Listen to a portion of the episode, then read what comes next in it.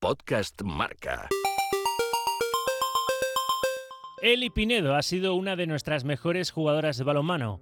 Componente de aquellas primeras guerreras que hicieron historia al lograr un bronce mundialista en 2011 u otro bronce para el recuerdo en los Juegos Olímpicos de Londres 2012, entre otras medallas, Eli acaba de vivir con orgullo otro hito para el balonmano femenino español, la primera plata conseguida por las actuales guerreras de Carlos Viver en un mundial, el que se ha disputado en Japón. El deporte femenino está creciendo en nuestro país a pesar de tener problemas económicos y de visibilidad en los medios, algo sobre lo que reflexiona en este iceberg la exjugadora de la selección. Pinedo denuncia también las desigualdades salariales de las mujeres deportistas respecto a los hombres y ese techo de cristal con el que se encuentran ellas a la hora de querer ser madres y volver al deporte de élite. Repasamos la carrera de una ex guerrera con un extenso palmarés también a nivel de clubes, con cinco ligas, tres Copas de la Reina, cinco Supercopas de España o una Copa EHF en su haber. Con ustedes, Eli Pinedo.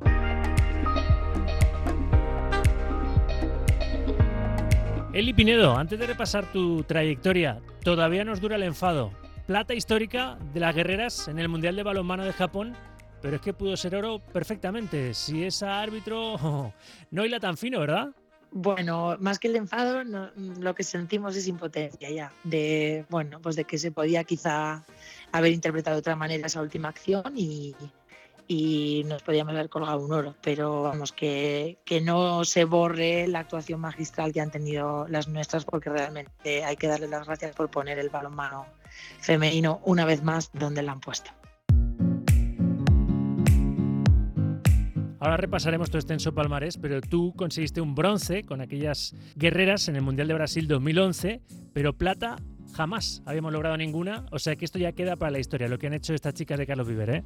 Exactamente, para la historia lo recordaremos siempre y, es verdad que nunca se había llegado a una final en un mundial. Se consiguieron dos finales europeas, dos platas, que sí que las tengo, pero en un mundial es la primera vez que se llega y merecen todo nuestro reconocimiento y esperemos que esta plata mundialista no sea la punta del iceberg, ¿eh? haciendo el juego de palabras con, este espacio, porque por debajo hay muchísimo trabajo, mucho esfuerzo para llegar a conseguir lo que ha conseguido esta selección española, pero también hay muchas dificultades que ahora vamos a analizar. Vamos a empezar con el repaso de tu carrera. ¿Cómo te decides y a qué edad empezaste a jugar al balonmano y cómo te decides a dedicarte, si se puede, ¿no? Tú lo has casi conseguido profesionalmente a este deporte. Bueno, yo empecé a jugar en el colegio cuando tenía 11 años, que jugábamos a muchos deportes. Eh, yo iba a extraescolares y practicábamos pues voleibol, fútbol, balonmano, baloncesto, varios. Y es verdad que el balonmano me, me gustó más que los demás, se me daba mejor. Eh, lo jugaba también mi hermana melliza, entonces bueno, fue un poco esa la razón por la que dije, venga, pues vamos a jugar a balonmano y había equipo en mi pueblo entonces, con lo cual pues bueno, así empecé. Y después es verdad que para jugar las, las categorías de ahí me llevaron a la selección de Euskadi y después ya me fichó el, el Vera Vera en categoría ya eh, senior y empecé en profesionales en el Vera Vera de Donosti de San Sebastián. Y nada, y a partir de ahí, pues bueno, empiezas sin pensar en que vas a llegar lejos, por supuesto, ni en qué te vas a dedicar a ello, porque yo lo alternaba con mis estudios universitarios. Justo el año que llegué a Donosti eh, fue, fue también el salto a la universidad, lo cual lo tienes como algo paralelo y, y no piensas en hasta dónde va a. Tú naciste en Amurrio, en Álava, y enseguida pues te diste cuenta que esto podía ser lo tuyo, ¿no? Y una potencia y una facilidad para este deporte que te llevó a los equipos más importantes de la liga femenina y también a la selección española haciendo historia con, las guerreras, con esa plata en el Europeo de Macedonia 2008, en el Europeo de Hungría 2014, ese bronce en el Mundial de Brasil 2011 y el bronce en los Juegos Olímpicos de Londres 2012. Pero es que en tu carrera a nivel de clubes tienes en tu palmarés cinco ligas de división de honor, tres Copas de la Reina, cinco Supercopas de España y una Copa EHF que conseguiste con el Ichaco que por ahí te voy a preguntar, es el club, el Ichaco de Navarra, más laureado del balonmano femenino español y tuvo que echar el cierre en el verano de 2013 por problemas económicos, que es el gran problema a su vez que tiene nuestro balonmano femenino, ¿no? Que esto del Mundial de Japón ojalá sirva para que atraiga más patrocinadores, ¿no? Y, la liga vuelva a ser fuerte. Pues sí, realmente la, consecuencia de, una de una medalla de plata en un mundial, más allá del, del, logro, que es algo extraordinario, eh, realmente nos gustaría que, empujara a que, a que los patrocinadores se animaran a patrocinar a los clubes, a la federación, que pudieran jugar todas nuestras guerreras aquí, que el balonmano femenino fuera creciendo cada vez más, que hubiera más referentes cada día femeninos como ya los hay para los más pequeños, etcétera, etcétera, que, que siga creciendo el deporte y profesionalizándose sobre todo. Y para ello es fundamental el, el patrocinio y la apuesta de, del sector privado en, en el deporte femenino. Y un dato que refleja que la situación del balonmano doméstico, el balonmano español, no es buena, es que hace ya seis años que ningún equipo español disputa la Champions League. Por ejemplo, ¿no? El último fue uno de tus equipos, el Vera Vera, en la temporada 2013-2014. Sí, bueno, es una consecuencia de que no hay recursos, con lo cual si no hay recursos se está sacrificando la competición liguera eh, por jugar una Champions donde te van a pasar por encima los equipos que vengan con un presupuesto altísimo, te vas a meter unos viajes eh, mm, que son inhumanos, etcétera, etcétera. Pero es verdad que, estamos hablando demasiado de todo lo que no funciona y, también me gusta hablar de lo que sí que funciona y de lo que y de lo bueno que tenemos, que también es mucho, y de lo que hemos evolucionado también en los últimos años. Eh, no sé, tenemos un partido de liga cada viernes en, en la tele para ver, esto no, no había antes, por ejemplo. Con lo cual, pues bueno, también me gusta poner el foco en lo que se hace bien, no solo en lo que, lo que se hace mal y siempre reivindicaré todas estas cosas que me estás preguntando porque lo he hecho toda mi vida y lo voy a seguir haciendo, eso por supuesto. De hecho, a pesar de las dificultades económicas, pues se logró hacer un grupo en la selección española, ya bautizado para los restos como las guerreras, que supo romper ese, ese techo ¿no? internacionalmente de, por ejemplo, lograr un bronce, ahora superado por la plata del equipo de Carlos Viver, pero un bronce mundialista, o ese bronce en unos Juegos Olímpicos, ¿no? los de Londres 2012, Eli. Sí, bueno, yo creo que los Juegos Olímpicos de Londres marcaron un antes y un después también en el, en el balonmano femenino español. La primera medalla que ganamos, que fue en 2008, eh, fue un poco, eh, la gente reaccionó, fue inesperada para todos, incluso para nosotras. La gente reaccionó mm, muy positivamente, pero también un poco con la, con la duda de esto ha sido fruto de casualidad o aquí pasa algo, ¿no? Y luego demostramos pues al año siguiente quedando cuartas del mundo y las que vinieron después, como bien has dicho, el bronce mundial de Brasil en el, en el 2011 y, y el bronce olímpico, pues ya te das cuenta de que realmente no es una casualidad y que hay ahí una generación de, guerreras que, realmente saben hacer las cosas bien o hemos sabido por lo menos encontrar esa unión, esa cohesión y, ha dado sus frutos. Y lo que están demostrando las de ahora es que hay cambio, el seguimiento, o sea, que, nos vamos las veteranas, llegan las jóvenes, pero el gen sigue siendo el mismo. Que, que teníamos, la forma de competir, la forma de jugar y han demostrado que las que están ahora también son capaces de todo. Hay relevo generacional en las guerreras y hay mimbres para hacer cosas muy importantes, seguir haciendo cosas muy importantes. Tú destacas lo positivo, pero también hay que destacar el camino de sufrimiento para llegar a la élite, que en tu caso entiendo que también fue así, ¿no? ¿Cuántas renuncias, cuántos momentos de estar lejos de la familia, cuántos momentos de pensar que no sirve para nada dedicarte en cuerpo y alma a este deporte? Tú tendrías tus momentos de debilidad seguro en tu carrera. Bueno, lo más duro quizás ha sido estar lejos de mi familia muchos, muchos años. Eso sí que ha sido lo más duro, porque yo soy muy familiar y creo que, que, bueno, que siempre me ha gustado tenerlos cerca o por lo menos tenerlos muy, muy, presentes y, y, eso sí que ha sido sacrificado. Lo demás, yo siempre digo que he tenido una carrera muy privilegiada, me he sacrificado, o sea, claro que requiere un sacrificio, pero yo he tenido tiempo para todo, absolutamente para todo.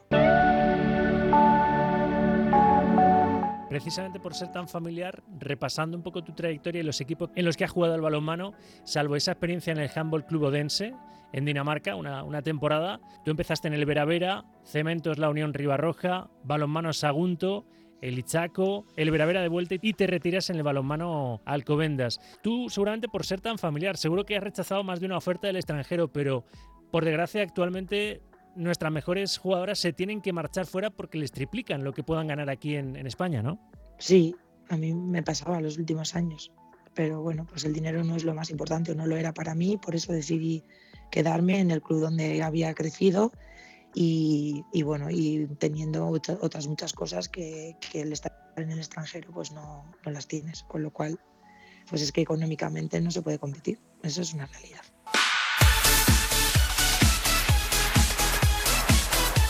¿Cuál es, echando la vista atrás, Eli, cuál es el mejor momento que tú has vivido como jugadora de balonmano? ¿Con cuál te quedarías? Pues es difícil elegir uno porque he tenido muchos buenos momentos, por suerte, y, poquitos malos. Pero si hay que elegir uno, yo creo que los Juegos Olímpicos de Londres fueron mágicos, porque para nosotras ya era un sueño ir allí, con lo cual volver con una medalla olímpica, pues te puedes imaginar lo que fue. No fuimos conscientes de, de lo que habíamos hecho prácticamente hasta que no llegamos a nuestros pueblos, cada una a nuestras ciudades y, y entonces, bueno, más bien cuando aterrizamos en el aeropuerto a la vuelta y vimos todos los medios de comunicación encima nuestro fue cuando realmente dijimos, madre mía, ¿qué ha pasado aquí? Lo que hemos hecho, porque era algo, era un, un ambiente al que no estábamos acostumbrados a tener todos los focos mediáticos encima de esa manera, con lo cual te das cuenta de que, de que has hecho algo muy grande y el compartir con tus compañeras cada victoria, cada partido y con tu familia el día que te cuelgas la, la medalla al mirar a, yo por ejemplo estaban mi madre, mi, mi hermana melliza y mi sobrina que fueron allí dijeron tenemos que ir, como se cuelguen la medalla, no nos lo perdonaremos nunca el no haber ido. Y aparecieron y el girarme cuando ya tenía la medalla colgada de bronce y verlas allí, pues lagrimones y decir, madre mía, para toda la vida ese recuerdo, es que nunca se va a borrar. Tu peor momento en este deporte, Eli? ¿Cuál fue? Pues hombre, dura la retirada, muy dura muy dura aunque la elija yo, muy dura aunque emocionalmente estuviera bien, aunque viniera de jugar unos Juegos Olímpicos, aunque haya tenido una trayectoria como, como la que he tenido tan, tan chula y, de la que he disfrutado tanto, muy duro, muy duro porque de repente eh, se acaba una etapa de tu vida donde has sido muy feliz, empieza otra nueva totalmente diferente y, y es duro, es duro, pasamos todos un luto que hay que pasar sí o sí y, el encontrarte, el reencontrarte y reinventarte en la vida no es fácil. No es fácil, aunque yo no me puedo quejar porque creo que, lo estoy consiguiendo y lo estoy haciendo y ya soy muy feliz con todo lo que hago hoy en día, que sin jugar a balonmano, con lo cual creo que ese momento puede ser igual el más duro.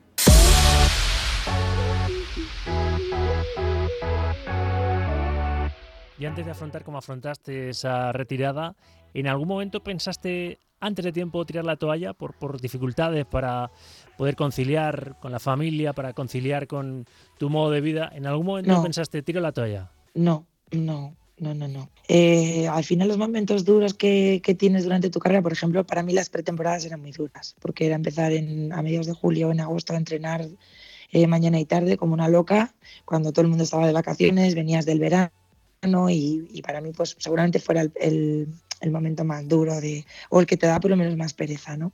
Y siempre decía la broma de todo el año, siempre en pretemporada, decía, si es que, ¿para qué habré jugado yo a balonmano? ¿no? Era un poco la, la, broma que yo me hacía a mí misma. Pero todos esos momentos siempre te, te, ayudan y de todos aprendes algo, te hacen más fuerte, te ayudan a desarrollar la, la capacidad de sufrimiento, que, que, eso luego lo aplicas en la vida en todo, te ayudan a, desarrollar, a desarrollarte en valores también, con lo cual nunca pensé en, en tiro la toalla y nunca pensé tampoco en me voy a retirar hasta el último año que dije este año es el último y después de los juegos me retiro porque he tenido compañeras que durante los últimos cuatro años de su carrera las he escuchado ya este año el último este año el último y siempre aguantaban. Yo no yo nunca dije que este año el último hasta que me retiré.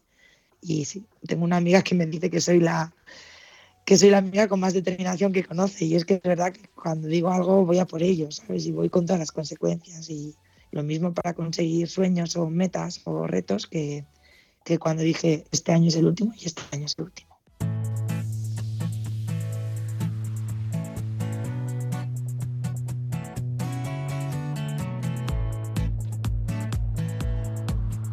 Vamos al presente y al futuro. Esta selección que acaba de hacer historia colgándose esa plata en el Mundial de, de Balonmano disputado en Japón.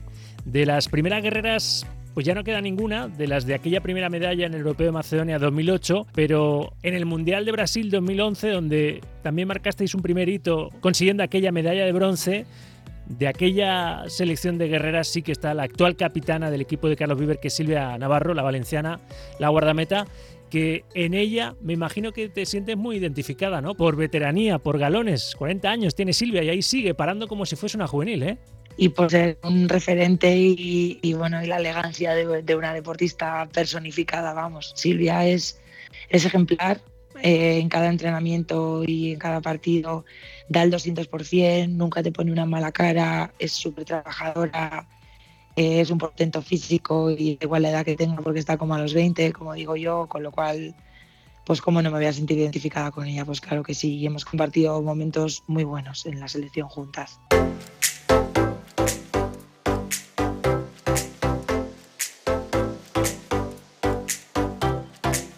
Silvia, que lidera ahora esta selección de, de guerreras, que ¿dónde tiene el tope? Porque de momento se ha conseguido el objetivo del preolímpico, de estar en el preolímpico.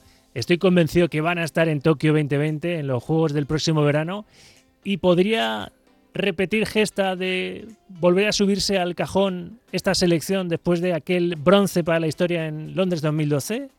Claro, claro que podría. No hay límites, no nos ponemos límites ni no se los ponen las que están ahora tampoco. No hay que ponerse límites en la vida para nada. Hay que trabajar y trabajar y trabajar y después del trabajo llegan los resultados y esta es la, este es el estilo de, de juego y de vida que, es eh, el de una guerrera, el de ellas, con lo cual eh, límites ninguno y opciones todas en el futuro.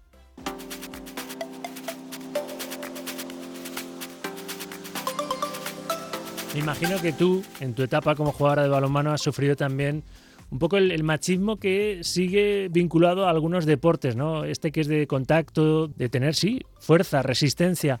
¿Tú has vivido algún episodio entre el público o con rivales eh, que dices, madre mía, eres un cavernícola o no? Eh, ninguno, no.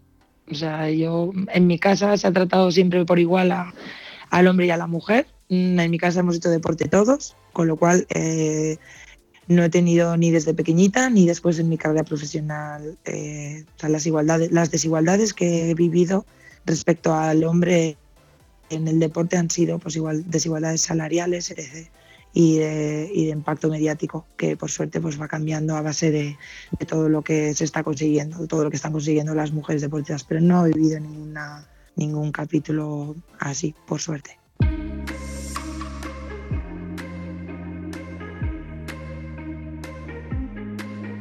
Y por ahí sí que se puede mejorar, ¿no?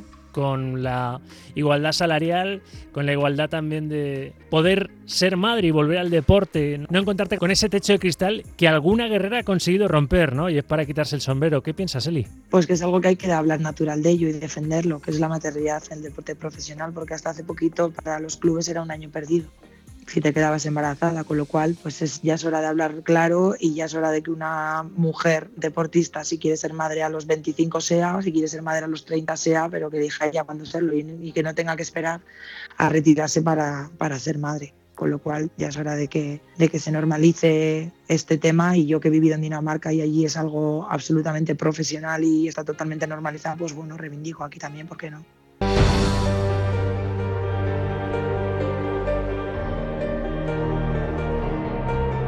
¿Crees que por eso las mujeres lo tienen más complicado en el deporte? Una de las razones, eh, porque si quieren ser madres saben que a lo mejor es renunciar a volver a la élite. Quizá por eso tienen las mujeres más mérito que los hombres en la práctica del deporte de élite.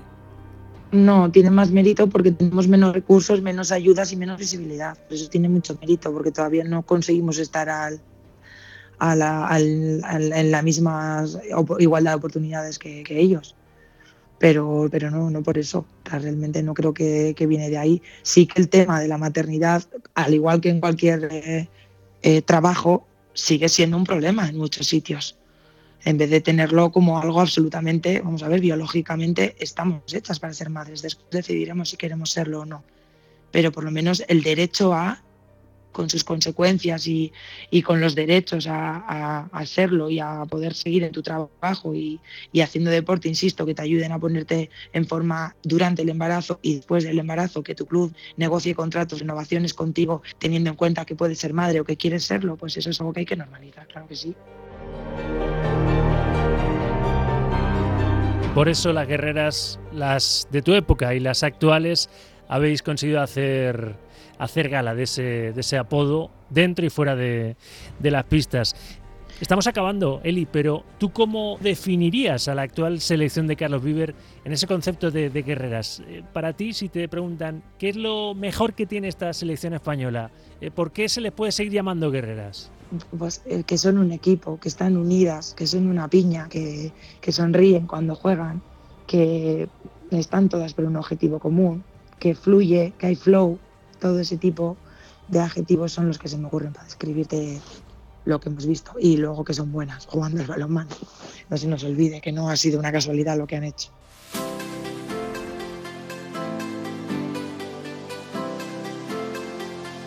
Y para acabar, Eli, para aquellas chicas que nos estén escuchando y que piensen que me gustaría, me encantaría ser una Eli Pinedo, una guerrera más en el futuro y poderme dedicar profesionalmente al, mundo del balonmano, ¿qué consejo le darías a esa joven jugadora o que pretende descubrir este deporte después de haber visto a las guerreras en este Mundial de Japón brillar con, con luz propia? ¿Qué consejo le darías para sus respectivas carreras? pues que no lo abandonen, que jueguen a balonmano, que lo disfruten, que es lo más, lo más importante, que, a mí me ha hecho vivir experiencias increíbles y lleguen o no lleguen a profesionales, el camino que van a recorrer gracias al balonmano con sus compañeras y dentro de un equipo va a ser mágico, con lo cual que, que lo disfruten, que lo practiquen, porque el balonmano es un deporte maravilloso.